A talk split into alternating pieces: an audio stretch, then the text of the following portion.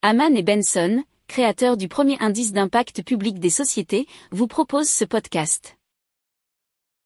Haman and Benson, a vision for your future.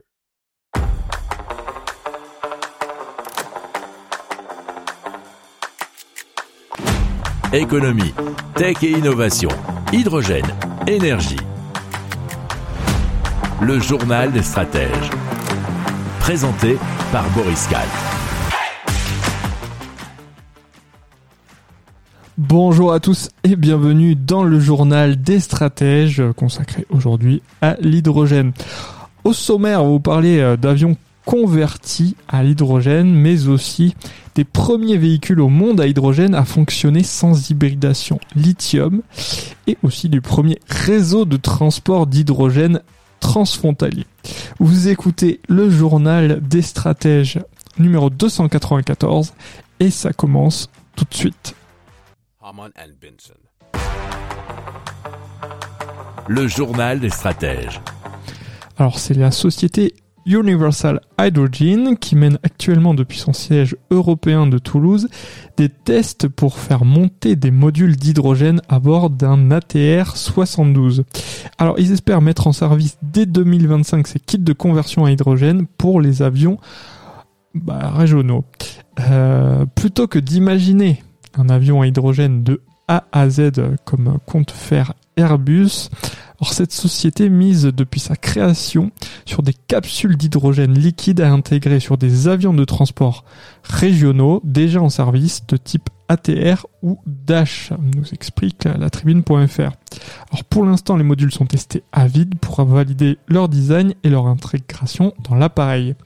Chaque module pèse environ 500 et contiendra une capsule d'hydrogène ainsi que des capteurs pour géolocaliser les modules, connaître leur niveau d'hydrogène disponible. Alors, une configuration avec deux modules permettra d'atteindre une autonomie de 500 miles marins, soit environ 1000 km. Alors, l'avion est reconfiguré pour accueillir 56 passagers au lieu de 70, mais conserve la même capacité de cargo.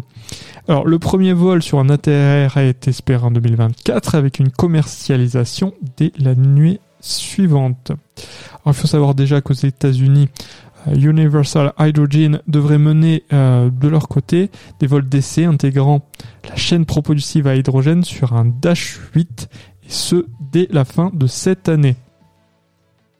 Alors Amelia assure actuellement des vols quotidiens pour le compte d'Air France vers Paris-Aurillac, Tarbes, Lourdes et Castres et est devenue en début d'année la première cliente de Universal Hydrogen eh bien, en France. Alors ailleurs dans le monde, il y a Air Nostrum en Espagne, Asia Aero Leasing euh, et euh, là je sais pas dans quel pays. il y a également l'américaine Connect Airlines, il y a aussi la compagnie Cargo ASL, vous avez aussi Raven en Alaska ou encore Icelander en Islande. Alors après une première levée de fonds de 20 millions de dollars début 2021, ils ont collecté 60 millions supplémentaires en fin d'année. Il faut savoir que American Airlines est déjà entré dans leur capital. Si vous aimez cette revue de presse, vous pouvez euh, vous abonner gratuitement à notre newsletter qui s'appelle La lettre des stratèges, LLDS, qui relate, et cela gratuitement, hein, du lundi au vendredi, l'actualité économique, technologique, énergétique, mais aussi de l'hydrogène, et puis de tout ce qu'on trouvera super intéressant pour votre vie.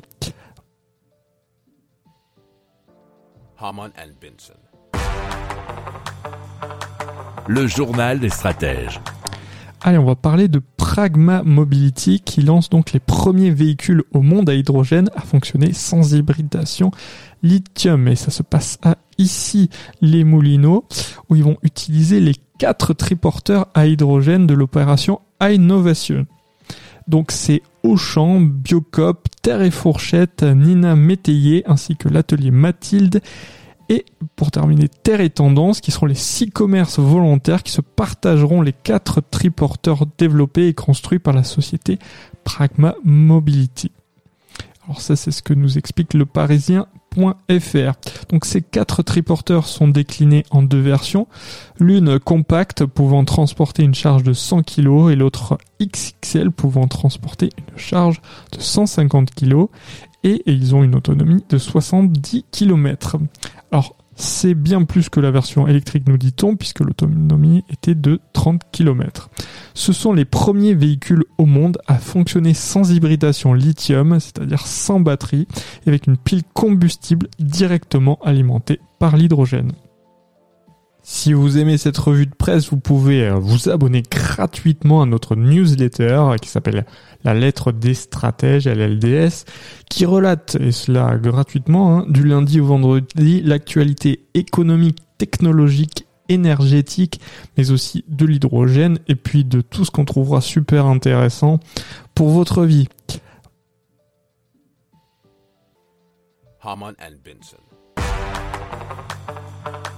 Le journal des stratèges. Et donc l'entreprise belge Fluxis et la française GRT Gaz ou GRT Gaz ont lancé en juin dernier un appel en vue de développer le premier réseau de transport d'hydrogène transfrontalier. 17 entreprises ont manifesté leur intérêt pour accorder leur site de production ou de consommation à ce réseau franco-belge. Une étude de faisabilité va à présent être lancée. L'objectif, c'est d'établir la dimension de l'infrastructure et d'évaluer son coût. Alors, le réseau franco-belge couvrira le territoire de Valenciennes en France et la zone de Mons étendue jusqu'à la Louvière et Féluy en Belgique. Les résultats de l'étude de faisabilité sont attendus pour le début de l'année prochaine. Quant à la construction proprement dite du réseau, aucune date n'a encore été fixée, nous dit la RTBF. Le journal des stratèges. Voilà, c'est tout pour aujourd'hui. Je vous souhaite une excellente fin de journée. Je vous dis à très vite pour plus d'infos.